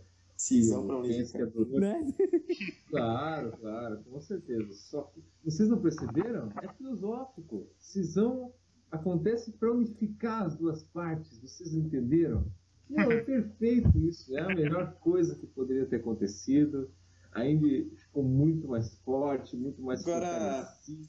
Venhamos e convenhamos, apesar. Nossa, deu uma cortada massa aí no Daniel. apesar do. Ele merece.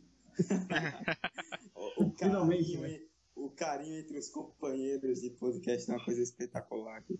O, ape- é, apesar de eu estar falando aqui na bancada com. Aqui na bancada, nossa. Com o pessoal que gosta bastante da IRL, né, João? É, ô, O... Acordou aí.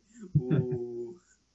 A verdade é que, tudo bem, é meio manjado, mas se você pegar o que era Indy antes da cisão e pegar a Indy que se tornou, sei lá, depois da cisão, quando ela se reunificou, talvez se a cisão não tivesse ocorrido, ela. Não, talvez não. Acho que com certeza ela seria muito maior do que ela é. é, Então. mas não seria tanto como todo mundo É, fala. não seria tanto como se fala, né? Que a galera. Muita gente fala que ser a melhor Ah, categoria maior do que mundo. Fórmula 1. Não, porque é, a kart dentro dela já todos- tinha muito problema. E a R- É, IRL que- dentro dela teve muito problema. Sim, que todos os pilotos iam querer vir pra cá, não sei o que. Muita gente fala isso. Eu acho que não seria essa grandiosidade, mas com certeza seria uma categoria maior. Melhor eu não sei, mas maior do que a gente tá vendo hoje. Mas, Edu, a gente tem que Cara. também pegar o outro lado da moeda, né?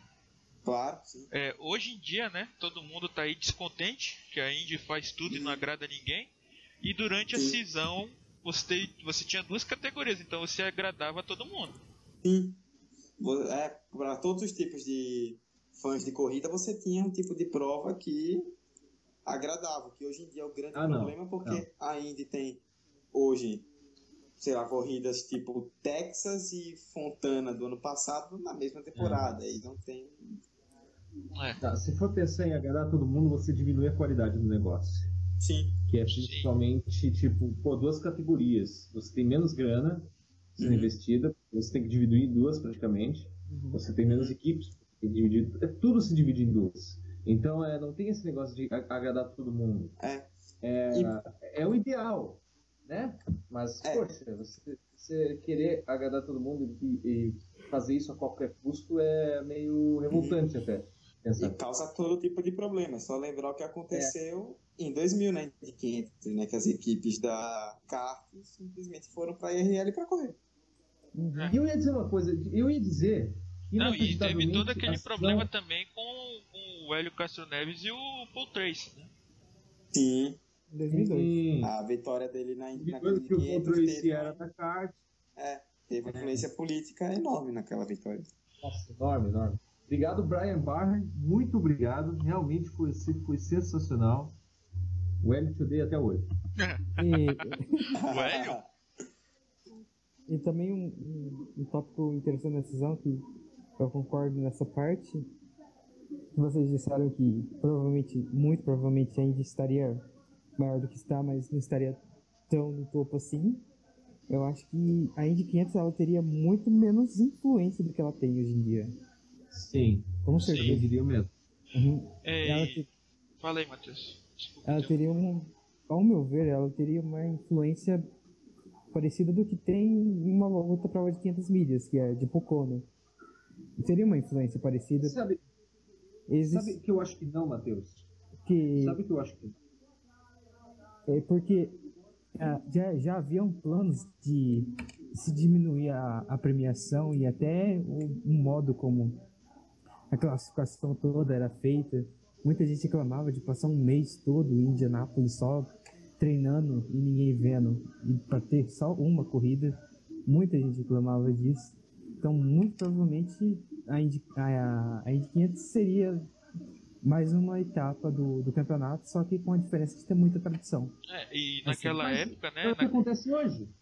Não, Não, não, não, Daniel. não, não. Ah, é? Não, Daniel, Não, naquela re- época você não tinha o- internet, você não tinha transmissão de todos os treinos durante um mês, você Uhum. não tinha nada do que se tem hoje, totalmente diferente a Indy 500, totalmente Não, Não, diferente. mas hoje isso tem em qualquer corrida. É isso que eu quis dizer. Hum. Você tem isso em qualquer corrida também. Sim, mas. E sobre os treinos, acabaram os treinos de um mês também. Sim, Eu acho que hoje a Indy 500 tem mais prestígio porque está na sua centésima edição, naquela era centenial, de que, ah, pô, 100, né? Seja 100 anos, seja 100 edições, seja 100 alguma coisa, né? Aí, ó, ó, e tal. Mas hum, não, não é que ela não teria porque- prestígio, ela teria prestígio como tem hoje. Não dá. Eu Mesma creio coisa. que não, porque só dá pra, dá pra reparar bastante no, no nível de marketing dela. Ah, teve um comercial né, na área de Indianápolis. Durante o Super Bowl passou um comercial das 500 milhas de Indianápolis. Como também passou das 500 milhas de Daytona. Isso. E, Mas é e lá. Não, não, lá porque lá é corriqueiro mesmo. Passou da 99 também e da 98, eu acho. Acho que desde 2013 que passa. Não E, sabia. e a- o alcance dela de propaganda ela é muito maior do que qualquer outra etapa da Indy. Eu creio que qualquer é, de divulgação, qualquer outra etapa do automobilismo total. É, qual, qual o lugar do mundo que tem 500 mil pessoas assistindo uma única corrida? Que é a capacidade que vai É. ter no IMS para esse ano. Vão Ah, retomar, Esse ano? é, vão retomar o, o Vai meio tomar milhão. 500 mil? Aham. É, é pra esse 500 ano, para depois- 500 Depois mil. vão diminuir também. Não, o, Depois não o vai ter autódromo todo passou por reforma de ampliação. Eu sei, eu sei, mas é só- é- isso vai acontecer só pra essa era agora, daqui a alguns 5 anos vão tirar, tirar tudo de novo. Mas aí vai, vai depender se o, É, o que claro. eles estão investindo É, é que também, né, é, a gente tem que É. levar em consideração, um exemplo claro aí foi o que teve na MotoGP, né? Tinha, parece que 50 mil pessoas ou coisa do tipo lá no, no de Anápolis e parecia que não tinha ninguém, porque realmente é um, É. um lugar colossal, é um autódromo É, gigantesco. não, não, não porque tinha pouca gente, mas porque tinha muito lugar. Isso. E a sorte de Indianápolis é que eles ainda continuam faturando muito com a Indy 500. Então é por isso É, que eu digo, é, Indy e 500 Daniel, só antes de você completar, o que mudou Tá. é que antes da, da cisão, você só tinha a Indy 500 no autódromo. Depois você teve a corrida Ah, da sim, NASCAR, sim. você teve a corrida da Fórmula 1, a da MotoGP, a própria Indy agora abriu o, o GP de Indy. E você tem até corrida de avião agora lá no, no autódromo. Você não acha que isso é. mudou? A tendência é que se continuasse com a kart ia Não, mas encolher é- tudo e não aumentar como aumentou. Sim, ia acontecer a mesma coisa. Ia continuar a mesma coisa. É porque, na verdade, o que, que aconteceu para eles colocarem isso? Só Para completar. reformarem o autódromo? Por, por que, que tu acha que eles reformaram? É, é- é o, o desejo do Bernie Eccleston de ter uma corrida na Fórmula 1, na, na- lá nos Estados Unidos. Aí, pô, o Tony Jorge chegou assim, olha, vamos fazer uma parceria e vamos fazer um misto. Porque eles quiseram fazer um grande prêmio de Indianápolis no circuito, num circuito de rua de Indianápolis, na cidade de Indianápolis. Aí ele pensou, não, mas pra que? Tá, eu tenho um autódromo aqui, vamos fazer um autódromo pronto. Eu acho que aconteceria a mesma coisa. Ah, É, junto com a Fórmula esse- 1 é eles fizeram um campo de golfe e um hotel, de né? Sabe? Porque, porque você lida com, quando você fala em ser isso, se isso acontecesse, se aquilo acontecesse, você lida com realidade e universo paralelo. E você nunca vai saber se isso vai acontecer ou não. Então é muito difícil, é muito complicado você lidar com essas coisas de ser isso, ser aquilo. Ah, é legal discutir, sim, mas assim, é ficar naquela de, poxa, é, por exemplo, o Tony Jorge arruinou tudo, assim, a Indy seria melhor do que a Fórmula 1. É muito difícil você fazer isso. É muito difícil porque você nunca vai saber É. se isso era realmente verdade. É, depende do imaginário de cada um. É, e também da Exatamente. própria vontade das pessoas de ficar demonizando as pessoas, os outros, né? Só sobre Exatamente. que falar, para completar o que falaram do do público em Indianápolis, até quando a Fórmula 1 foi para lá, que causou um impacto muito grande e tal. Na primeira edição foram pouco mais de 200 mil pessoas e não encheu o autódromo. Na câmera, nas imagens de TV tinham alguns buracos na arquibancada, porque o autódromo é muito grande, cabe muita gente lá. Muito grande. É muito grande mesmo. Sediou até Pan-Americano, né?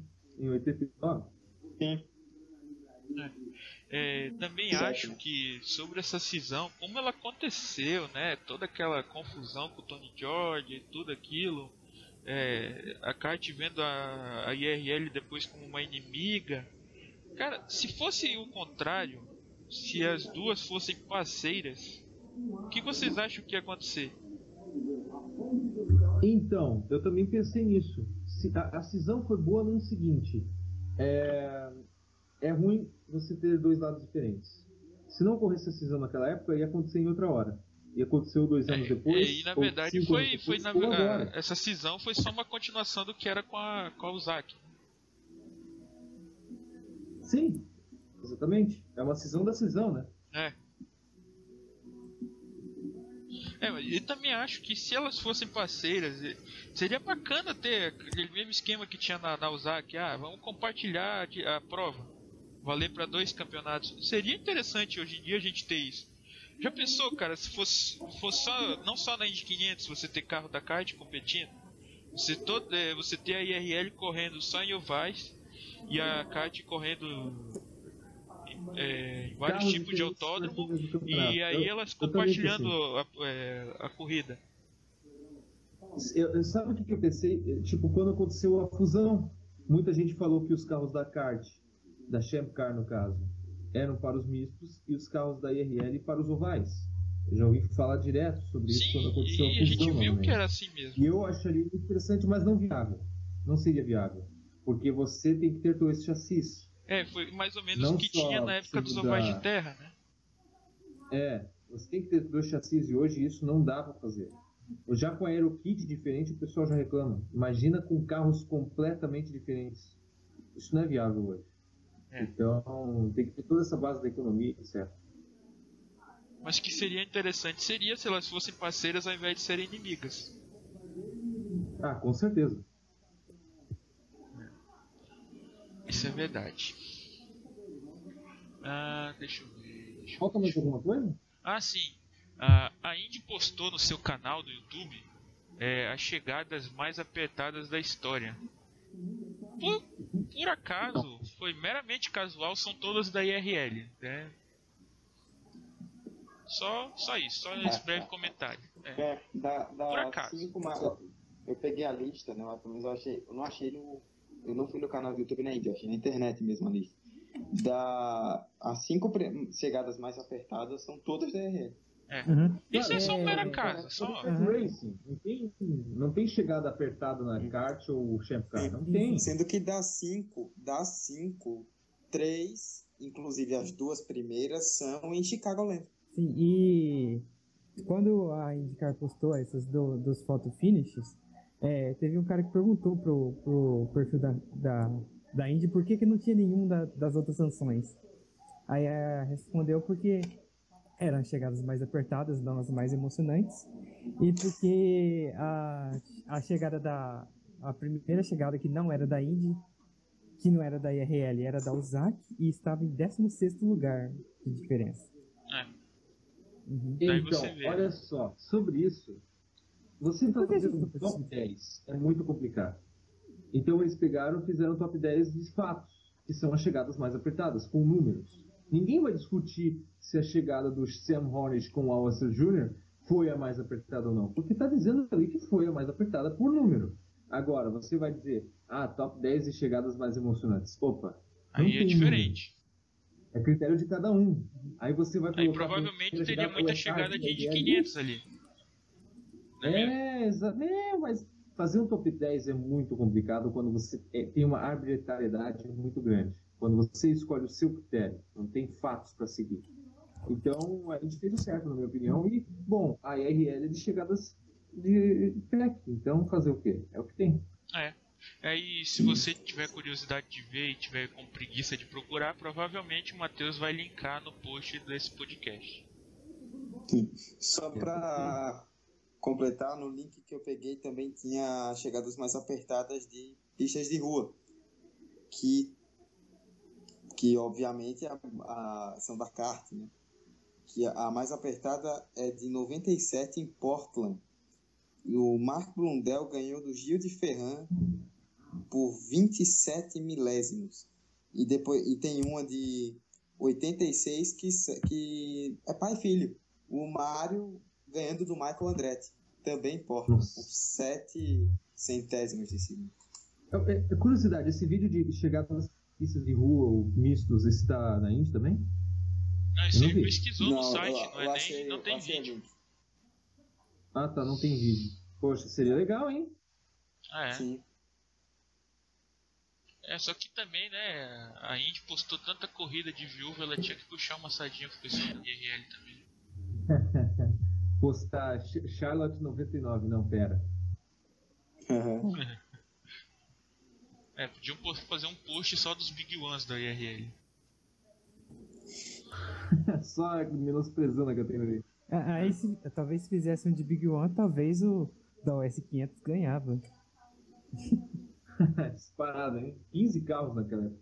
Ah, se bem que tem Las Vegas também que foi 15. É. é, te- te- Tem um monte, né? Big One tem um monte, mas aí ia ser variado, ia entrar da outra também, né? Ia ser só DRL.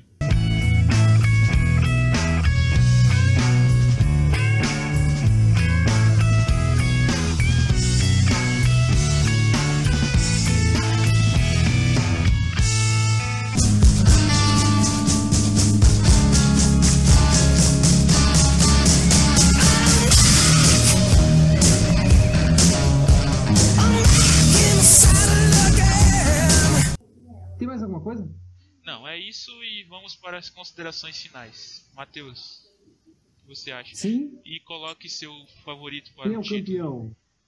quem é o campeão? Da campeão, Light, da Pro Mazda, da USF. É, da SSD. olha, eu acho que o campeão da Indy desse ano, de 2016, Não, pô, da Indy do ano que vem. Vamos por partes. do campeonato de 2020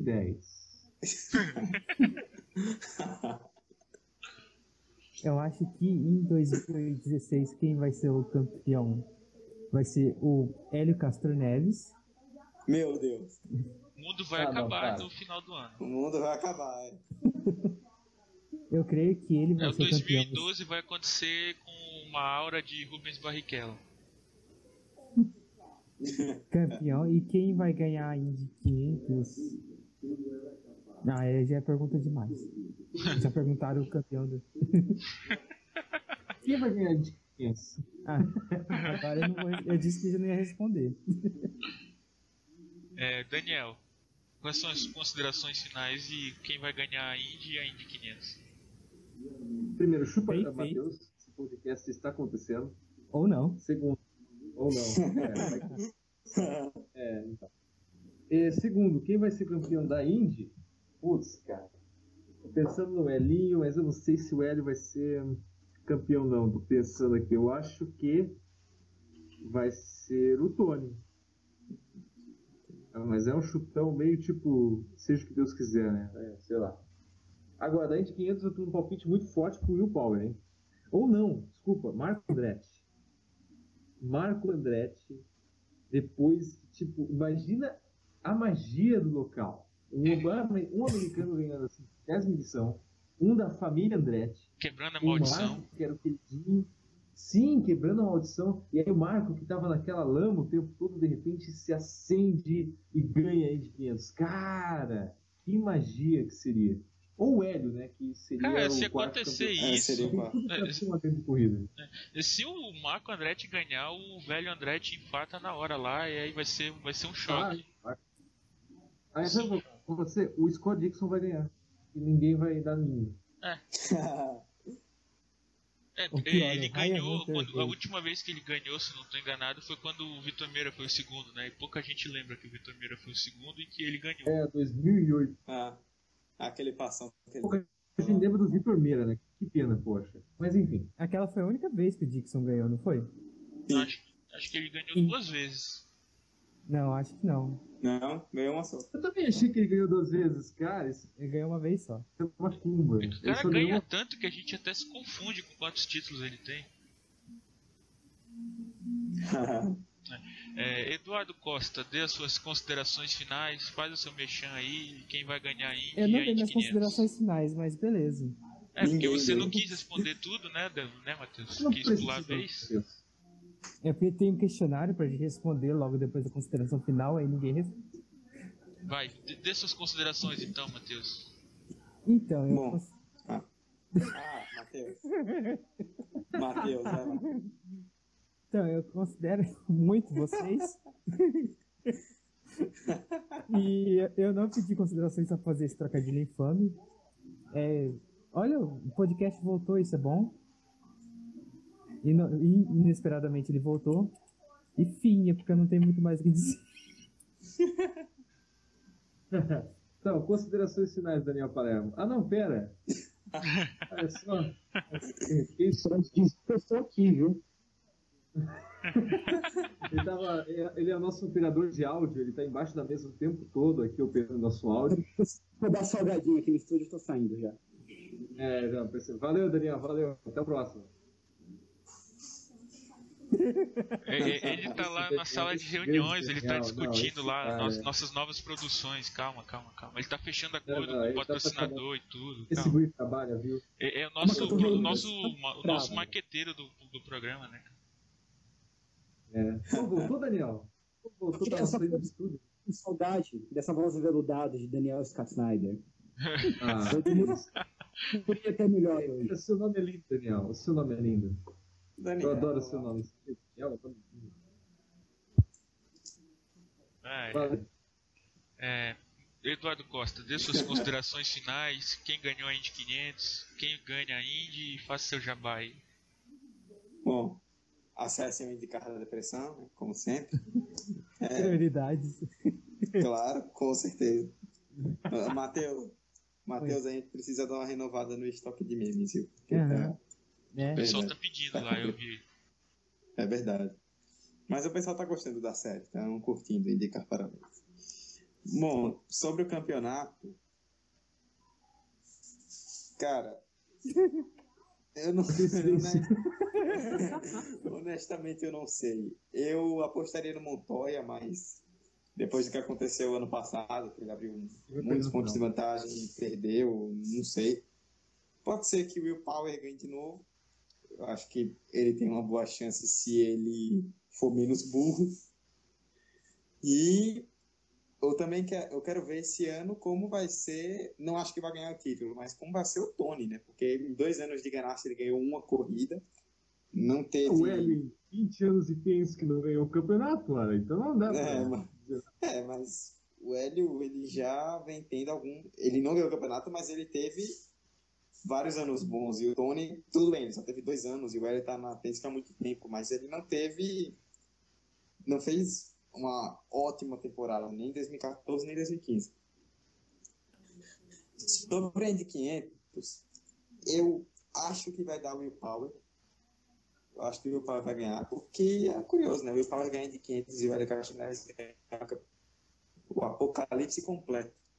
E só uma curiosidade é, para vocês que estão apostando aí, né? Desde 2010, o campeão da Indy 500 não ganhou o campeonato. A última vez que o vencedor da Indy 500 ganhou o campeonato foi com o Dario Franchitti em 2010.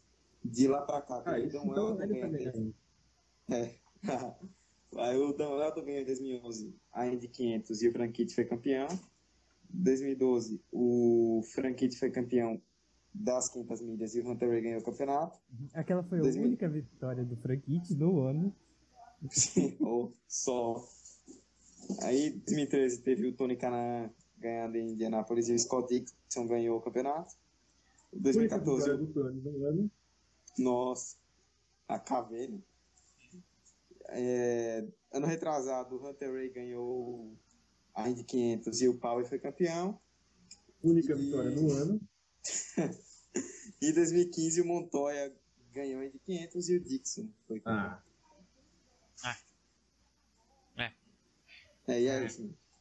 É, ô Daniel Palermo, você quer fazer considerações sobre o nada que você ouviu aqui?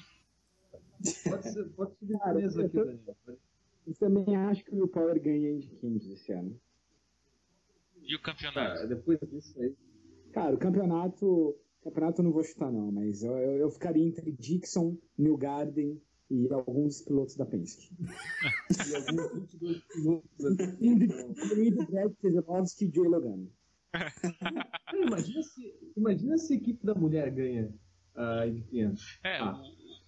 sobre esse, esse negócio de pilotos da NASCAR, né? A gente esqueceu de mencionar que o, o Kurt Busch quer correr ainda, né?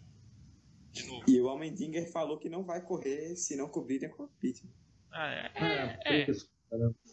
é, vamos- relevar porque ele era amigo do Wilson e tal. Sham Car, né? Aí tem que. Porra, coitado. É.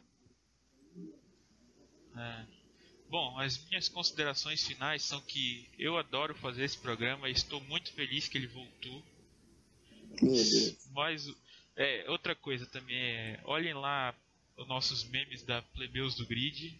né? Os voos da morte voltaram semana passada. É, é para quem estiver ouvindo aí, nós não odiamos a Indy, viu? Nós somos muito fãs dela. É, não queiram ser mal interpretados. até fazendo um podcast pra ela. Não somos É. racistas, tá? Deixar bem claro isso. É, Fazer um podcast só pra falar da presença do grito.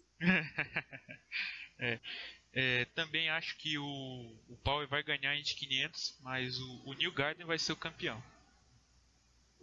E gostei muito de ter feito a pauta, ter gravado esse podcast, e ter rosteado ele de novo. E a gente não ter seguido a pauta, realmente sensacional. Que É, mas é porque eu conduzi, porque eu sou host, eu tenho poder, isso você já falou várias vezes e eu Ah. tô repetindo, então se cale de novo Tá. aí. E É, eu vou- E eu só acredito quando esse. Por que chamada terminada? eu também não sei, acho que é algum bug, mas eu, eu tô vendo aqui que tá gravando. Ah, sim. E eu acho que. Eu só acredito que esse podcast sai quando ele tiver já online já.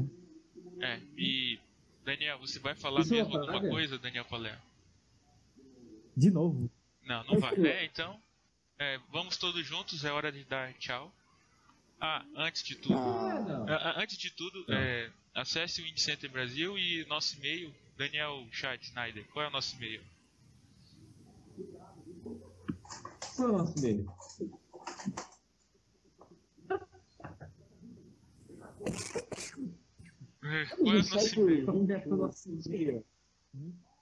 Caso você queira nos contatar, me ch- chama a gente em box. É, é, chama a gente inbox no grupo Ah, da Indie no já sei. Facebook, no grupo do WhatsApp, no, no grupo do Orkut com i que eu criei. Opa, É, entrem lá. o contato João, que é famosíssimo lá nas redes sociais. Isso. E é indicarcast.gmail.com. É, mandem Aê! perguntas, dúvidas, sugestões. Principalmente perguntas, né? Que a gente gosta de responder perguntas. Diga aí por você. É, queiram fazer zoeira lá, por favor. E é isso. Agora sim, pra valer, é hora de dar tchau. Tchau. Vocês não vão dar tchau também? Tchau. Tchau.